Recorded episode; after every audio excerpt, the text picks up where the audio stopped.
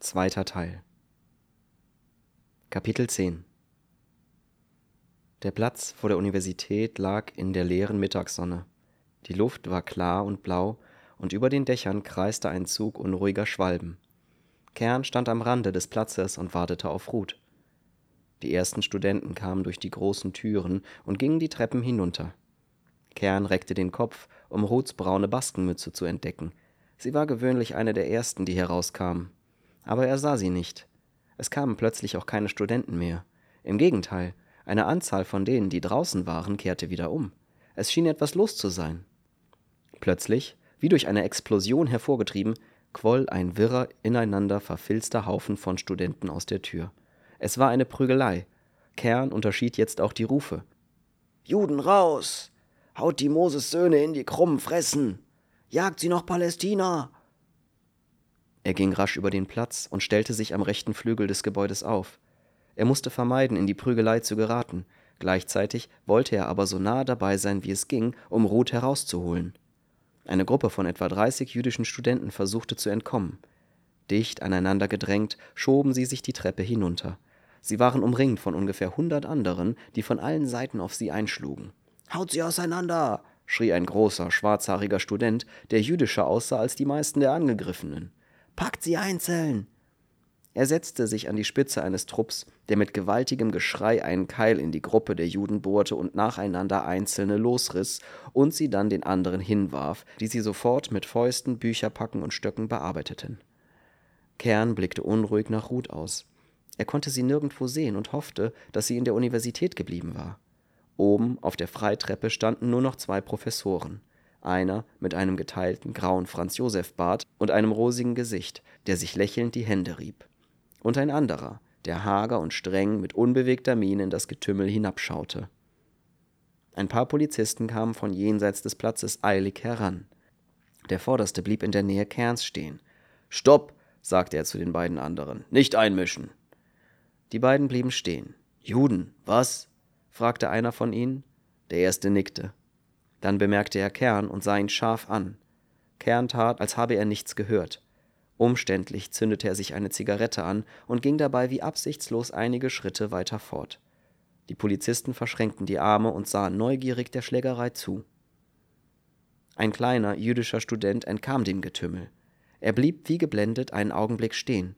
Dann sah er die Polizisten und rannte auf sie zu. Kommen Sie, schrie er, rasch, helfen Sie, man schlägt Sie ja tot. Die Polizisten betrachteten ihn wie ein seltenes Insekt. Keiner von ihnen erwiderte etwas. Der Kleine starrte sie einen Moment fassungslos an. Dann drehte er sich ohne ein Wort wieder um und ging zurück auf das Getümmel zu. Er war noch keine zehn Schritte weit gekommen, als sich zwei Studenten aus dem großen Haufen lösten. Sie stürmten auf ihn zu. Saujud! schrie der Vorderste. Der Saujud jammert nach Gerechtigkeit. Sollst du haben! Er schlug ihn mit einem klatschenden Schlag ins Gesicht nieder. Der Kleine versuchte wieder hochzukommen, der andere stieß ihn mit einem Tritt vor den Bauch zurück.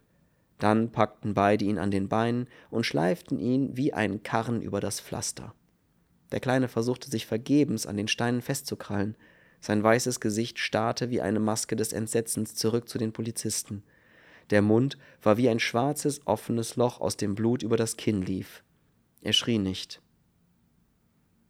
Kern spürte seinen Gaumen trocken werden. Er hatte das Gefühl, auf die beiden losspringen zu müssen, aber er sah, dass die Polizisten ihn beobachteten. Und steif und verkrampft vor Wut ging er zur anderen Ecke des Platzes hinüber. Die beiden Studenten kamen mit ihrem Opfer dicht an ihm vorüber. Ihre Zähne schimmerten, sie lachten, und ihre Gesichter wiesen nicht die Spur von Bosheit auf. Sie leuchteten einfach nur von aufrichtigem, unschuldigem Vergnügen, als trieben sie irgendeinen Sport und schleiften nicht einen Menschen blutig.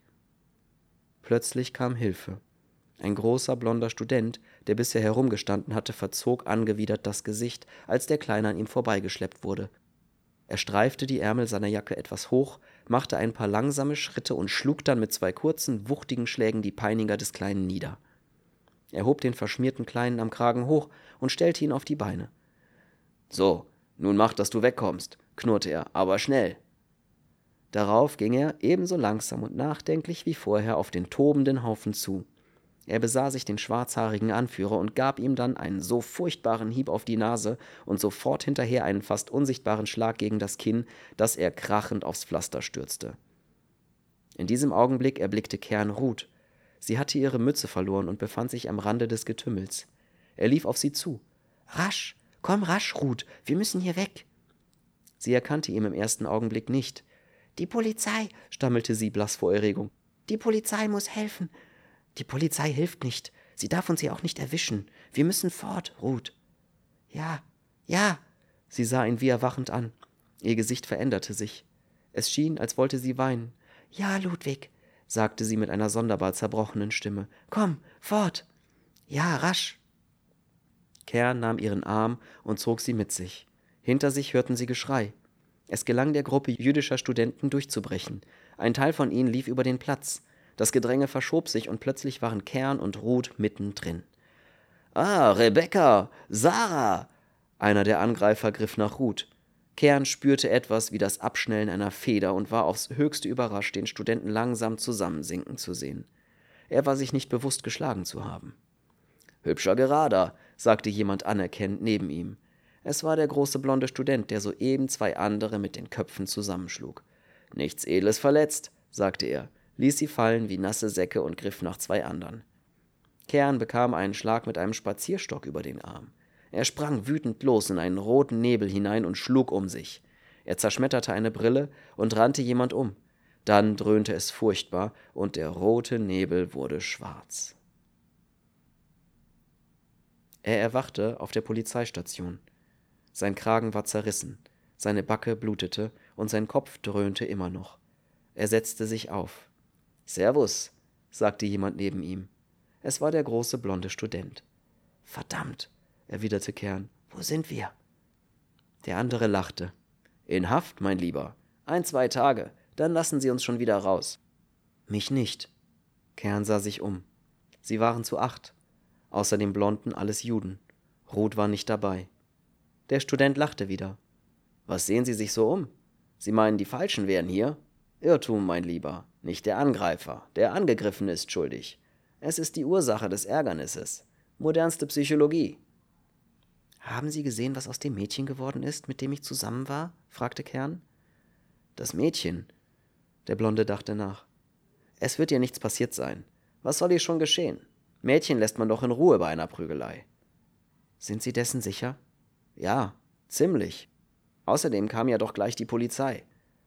Kern starrte vor sich hin. Die Polizei. Das war es ja. Aber Ruths Pass war noch gültig. Man konnte ihr nicht allzu viel tun. Doch auch das war schon zu viel. Sind außer uns noch mehr verhaftet worden? fragte er. Der Blonde schüttelte den Kopf. Ich glaube nicht. Ich war der Letzte, an mich gingen sie nur zögernd ran. Bestimmt nicht? Nein. Dann wären sie auch hier. Wir sind ja vorläufig noch auf der Wachstube. Kern atmete auf. Vielleicht war Ruth nichts passiert. Der blonde Student betrachtete ihn ironisch. Katzenjammer, was? Geht einem immer so, wenn man unschuldig ist. Besser, man hat einen Grund für das, was einem passiert. Sehen Sie, der Einzige, der nach gutem altem Recht hier sitzt, bin ich. Ich habe mich freiwillig eingemischt. Deshalb bin ich auch fröhlich. Es war anständig von Ihnen. Ach, anständig. Der Blonde machte eine wegwerfende Handbewegung. Ich bin ein alter Antisemit. Aber bei so einer Schlechtereie kann man doch nicht zuschauen. Sie haben übrigens einen schönen kurzen Geraden geschlagen. Trocken und schnell. Irgendwann Boxen gelernt? Nein. Dann sollten Sie es lernen. Sie haben gute Anlagen, sind nur viel zu hitzig.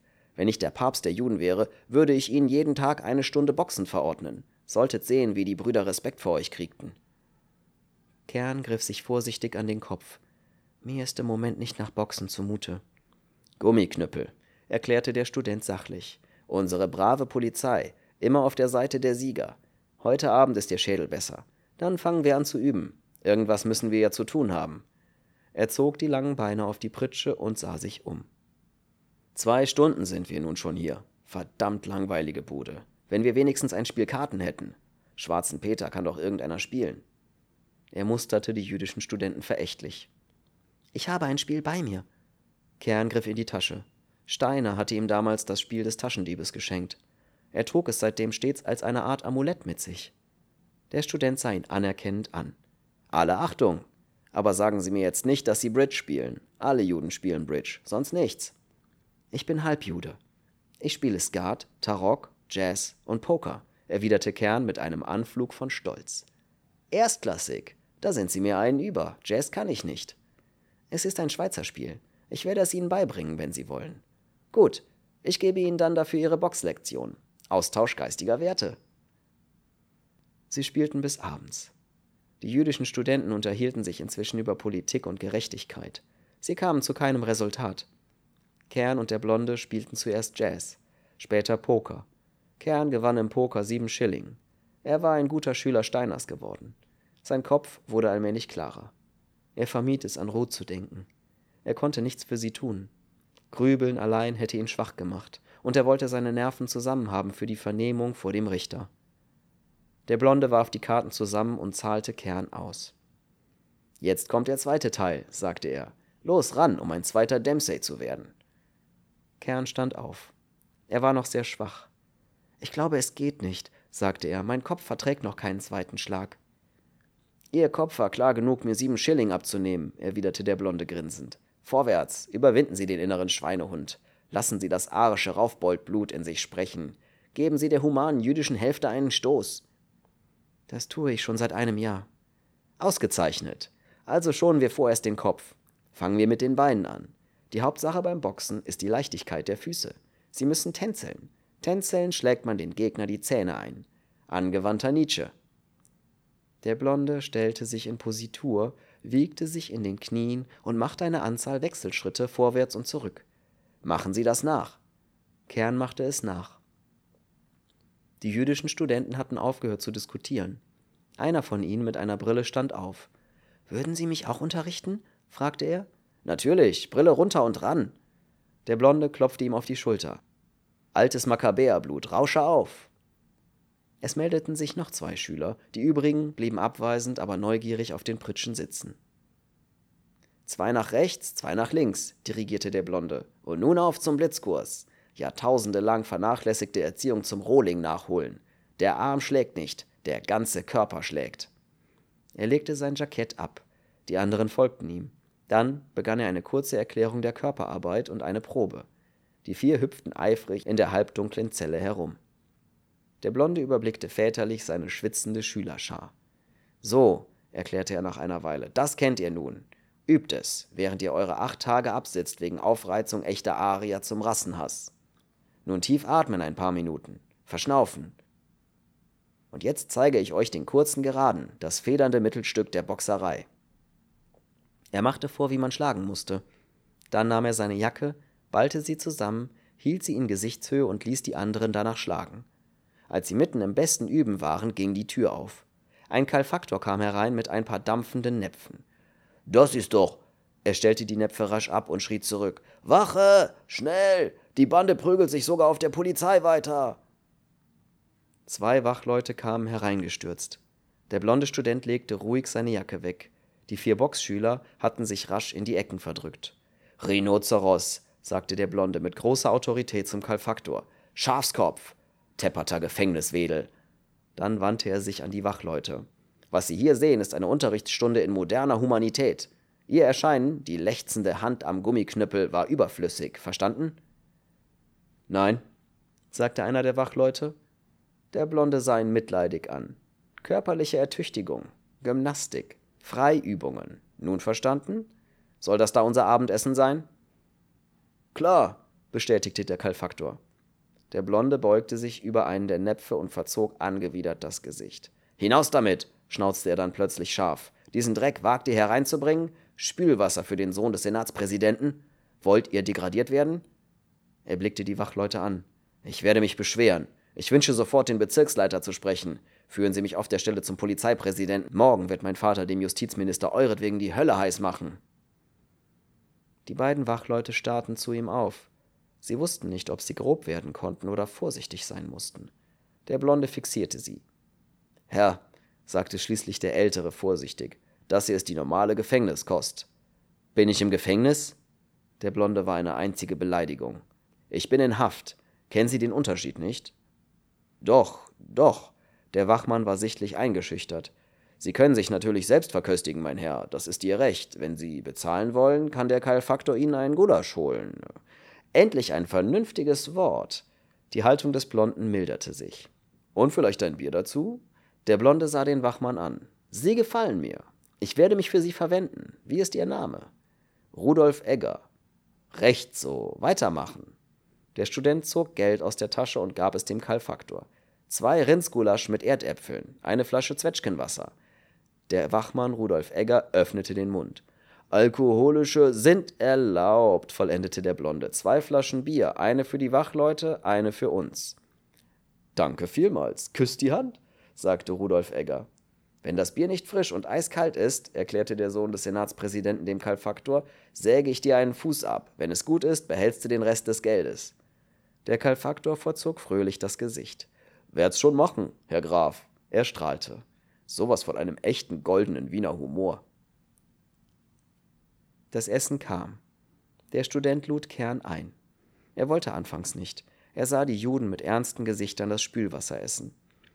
Seien Sie ein Verräter, das ist modern, ermunterte ihn der Student. Und außerdem ist das hier ein Essen unter Kartenspielern. Kern setzte sich nieder. Das Gulasch war gut, und schließlich hatte er keinen Pass und war zudem ein Mischling. Weiß Ihr Vater, dass Sie hier sind? Lieber Gott, der Blonde lachte. Mein Vater? Der hat ein Weißwarengeschäft in Linz. Kern sah ihn überrascht an. Mein Lieber, sagte der Student ruhig, Sie scheinen noch nicht zu wissen, dass wir im Zeitalter des Bluffs leben. Die Demokratie ist durch die Demagogie abgelöst worden. Eine natürliche Folge. Prost. Er entkorkte das Zwetschgenwasser und bot dem Studenten mit der Brille ein Glas an. Danke, ich trinke nicht, erwiderte der verlegen. Natürlich, hätte ich mir denken können. Der Blonde kippte das Glas selbst herunter. Schon deshalb werden die anderen euch ewig verfolgen. Wie ist es mit uns beiden, Kern? Wollen wir die Flasche leer machen? Ja. Sie tranken die Flasche aus. Dann legten sie sich auf die Pritschen. Kern glaubte, er könne schlafen, aber er wachte alle Augenblicke wieder auf. Verdammt, was haben Sie mit Ruth gemacht, dachte er, und wie lange werden Sie mich hier einsperren? Er bekam zwei Monate Gefängnis. Körperverletzung, Aufruhr, Widerstand gegen die Staatsgewalt, wiederholter illegaler Aufenthalt. Er wunderte sich, dass er nicht zehn Jahre bekam. Er verabschiedete sich von dem Blonden, der um dieselbe Zeit freigelassen wurde. Dann führte man ihn nach unten. Er musste seine Sachen abgeben und erhielt Gefängniskleidung. Während er unter der Dusche stand, fiel ihm ein, dass es ihm einmal bedrückt hatte, als man ihm Handschellen anlegte. Es schien ihm endlos lange her zu sein. Jetzt fand er die Gefängniskleidung nur praktisch. Er schonte so seine Privatsachen. Seine Mitgefangenen waren ein Dieb, ein kleiner Defraudant und ein russischer Professor aus Kasan, der als Landstreicher eingesperrt worden war. Alle vier arbeiteten in der Schneiderei des Gefängnisses. Der erste Abend war schlimm. Kern erinnerte sich an das, was Steiner ihm damals gesagt hatte, dass er sich gewöhnen werde, aber er saß trotzdem auf seiner Pritsche und starrte gegen die Wand. Sprechen Sie Französisch? Fragte ihn der Professor plötzlich von seiner Pritsche her. Kern schreckte auf. Nein. Wollen Sie es lernen? Ja, wir können gleich anfangen. Der Professor stand auf. Man muss sich beschäftigen, wissen Sie? Sonst fressen einen die Gedanken auf. Ja, Kern nickte. Ich kann es außerdem gut gebrauchen. Ich werde wohl nach Frankreich müssen, wenn ich rauskomme. Sie setzten sich nebeneinander auf die Ecke der unteren Pritsche. Über ihnen rumorte der Defraudant. Er hatte einen Bleistiftstummel und bemalte die Wände mit schweinischen Zeichnungen. Der Professor war sehr mager. Die Gefängniskluft war ihm viel zu weit. Er hatte einen roten, wilden Bart und ein Kindergesicht mit blauen Augen. Fangen wir an mit dem schönsten und vergeblichsten Wort der Welt, sagte er mit einem wunderschönen Lächeln ohne jede Ironie. Mit dem Wort Freiheit. La liberté. Kern lernte viel in dieser Zeit. Nach drei Tagen konnte er bereits beim Spazierengehen auf dem Hof mit den Gefangenen vor und hinter sich sprechen, ohne die Lippen zu bewegen. In der Schneiderei memorierte er auf dieselbe Weise eifrig mit dem Professor französische Verben. Abends, wenn er müde vom Französischen war, brachte ihm der Dieb bei, aus einem Draht Dietriche zu machen und wachsame Hunde zu beschwichtigen. Er lehrte ihn auch die Reifezeiten aller Feldfrüchte und die Technik, unbemerkt in Heuschober zu kriechen, um dort zu schlafen. Der Defraudant hatte einige Hefte der eleganten Welt eingeschmuggelt. Es war außer der Bibel das einzige, was sie zu lesen hatten, und sie lernten daraus, wie man sich bei diplomatischen Empfängen zu kleiden hatte und wann man zum Frack eine rote oder eine weiße Nelke zu tragen hatte. Leider war der Dieb in einem Punkte unbelehrbar. Er behauptete, zum Frack gehörte eine schwarze Krawatte. Er habe es in genug Lokalen bei Kellnern gesehen. Als sie am Morgen des fünften Tages herausgeführt wurden, stieß der Kalfaktor Kern so heftig an, dass er gegen die Wand taumelte. Pass auf, du Esel, brüllte er. Kern tat, als ob er sich nicht auf den Füßen halten könnte. Er wollte auf diese Weise den Kalfaktor gegen das Schienbein treten, ohne dass er bestraft werden konnte. Es hätte dann wie ein Zufall ausgesehen. Doch bevor es dazu kam, zupfte der Kalfaktor ihm am Ärmel und flüsterte: Melde dich in einer Stunde zum Austreten. Sag, du hast Bauchkrämpfe. Vorwärts! schrie er dann. Meinst du, wir können auf dich warten? Kern überlegte während des Spaziergangs, ob der Kalfaktor ihm mit irgendetwas reinlegen wollte. Beide konnten sich nicht leiden. Er besprach die Sache nachher lautlos flüsternd in der Schneiderei mit dem Dieb, der Gefängnisfachmann war. Austreten kannst du immer, erklärte der. Das ist ein menschliches Recht. Damit kann er dir nichts machen. Manche treten öfter aus, manche weniger. Das ist die Natur. Aber pass nachher auf. Gut, mal sehen, was er will. Auf jeden Fall ist es eine Abwechslung. Kern simulierte Bauchschmerzen und der Kalfaktor führte ihn hinaus. Er brachte ihn zum Lokus und sah sich um. Zigarette? fragte er. Es war verboten zu rauchen. Kern lachte. Das ist es also. Nein, mein Lieber, damit kriegst du mich nicht. Ach, halt's Maul.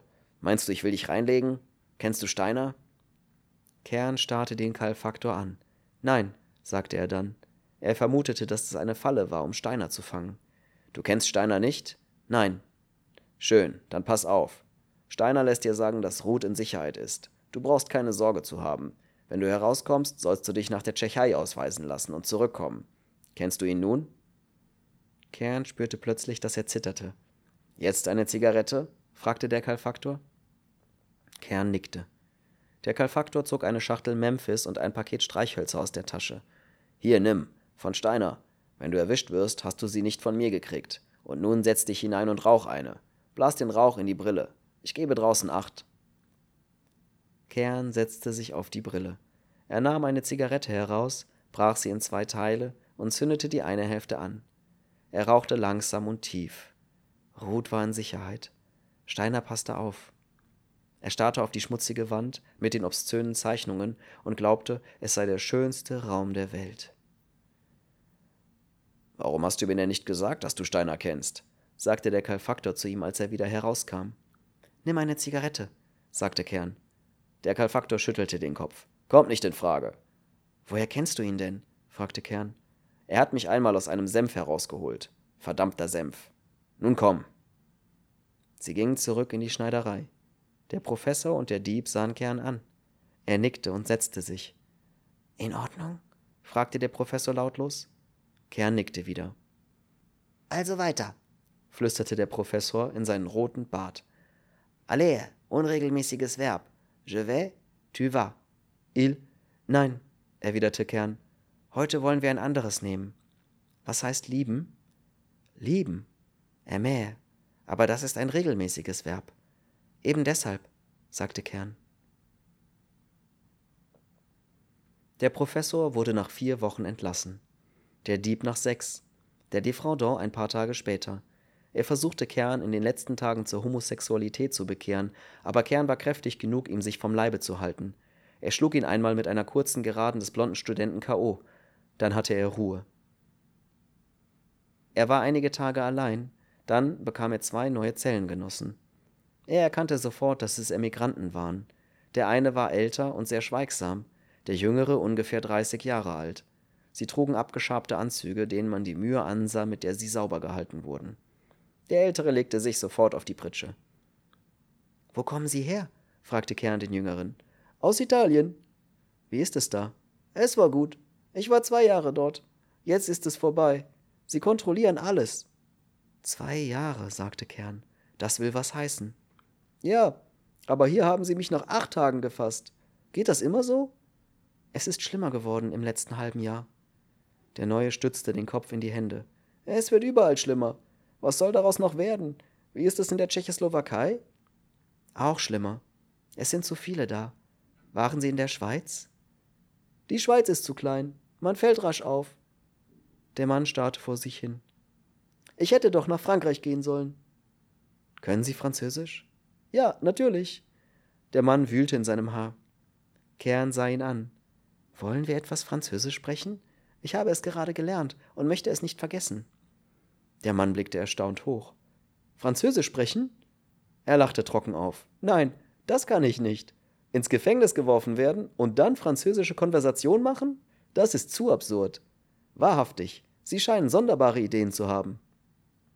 Gar nicht. Ich führe nur ein sonderbares Leben.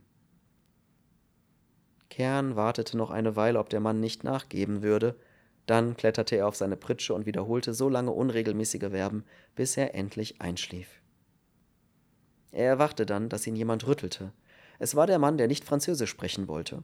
Helfen Sie! keuchte er. Schnell! Er hat sich erhängt! Kern richtete sich verschlafen auf. Im fahlen Grau des frühen Morgens hing eine schwarze Gestalt mit gesenktem Kopf am Fenster. Er sprang von seiner Pritsche. Ein Messer, rasch!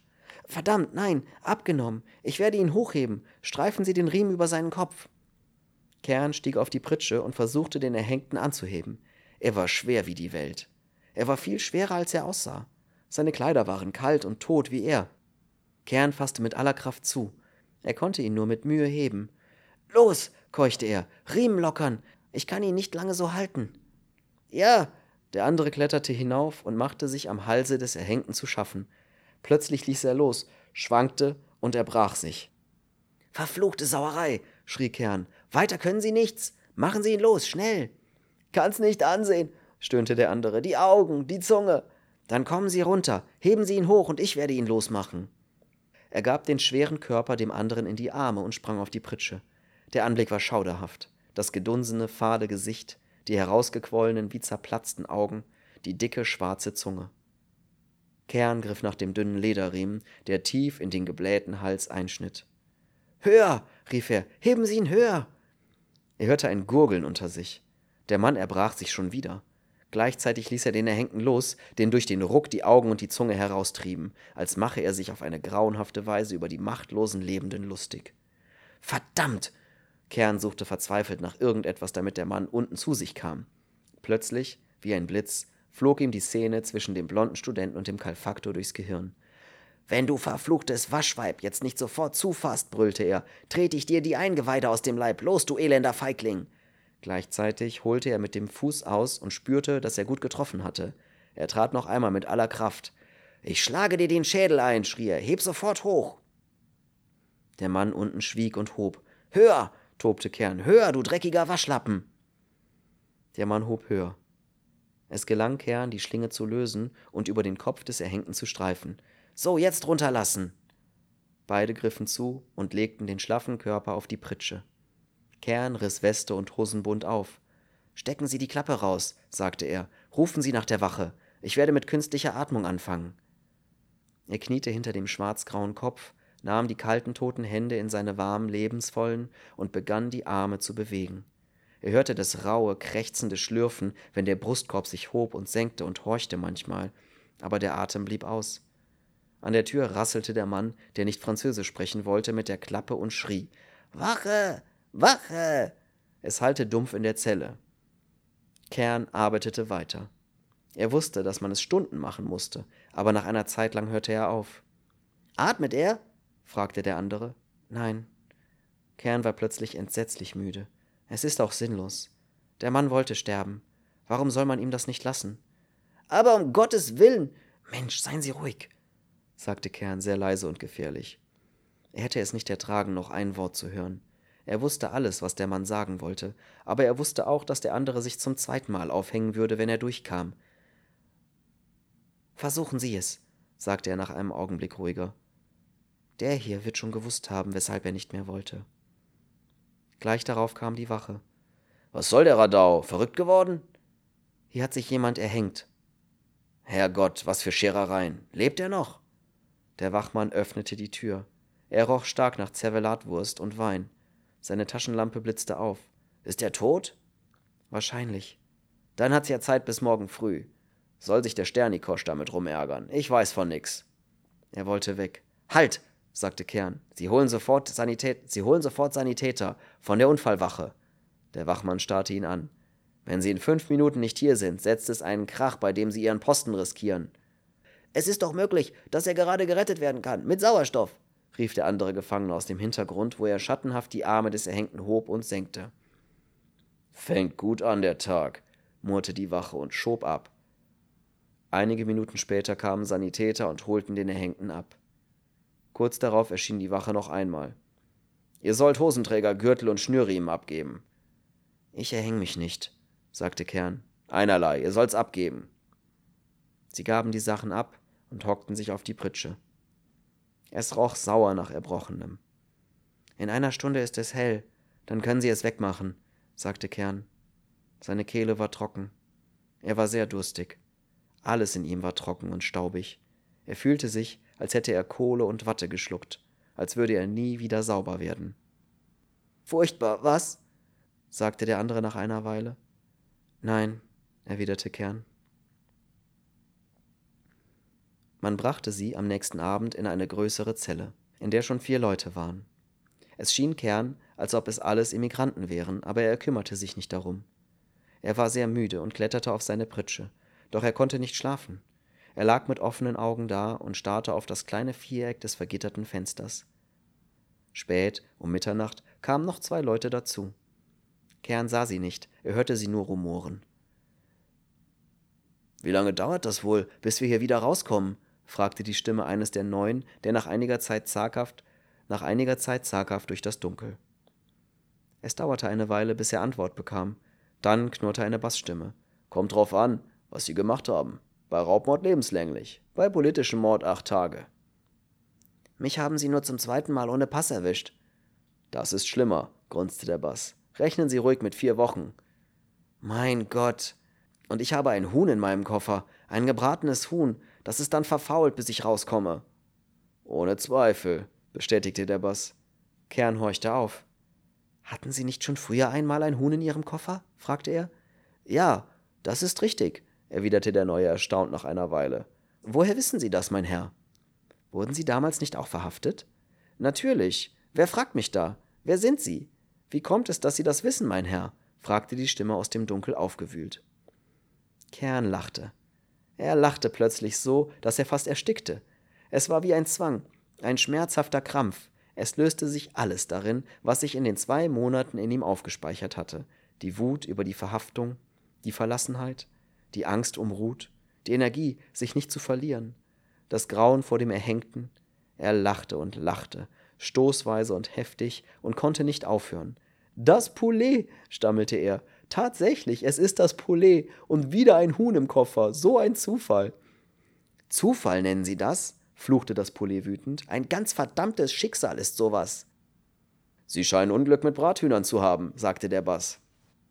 Ruhe, schnaubte ein anderer. Die Pest über eure Brathühner. Einem Menschen ohne Heimat nachts einen solchen Kohldampf im Bauch zu entfachen. Vielleicht besteht zwischen ihm und dem Poulet ein tieferer Zusammenhang, orakelte der Bass. Er kann's ja mit gebratenem Schaukelpferd versuchen, brüllte der Mann ohne Heimat. Oder mit einem Magenkrebs, wieherte ein hoher Quetschtenor. Vielleicht war er in einem früheren Dasein einmal ein Fuchs, vermutete der Bass, und jetzt rächen sich die Hühner dafür an ihm. Das Poulet kam noch einmal durch. So eine gottverdammte Gemeinheit, einen Menschen im Unglück noch zu verhöhnen. Was denn sonst? fragte salbungsvoll der Bass. Ruhe, schrie die Wache von draußen. Hier ist ein anständiges Gefängnis und kein Nachtlokal.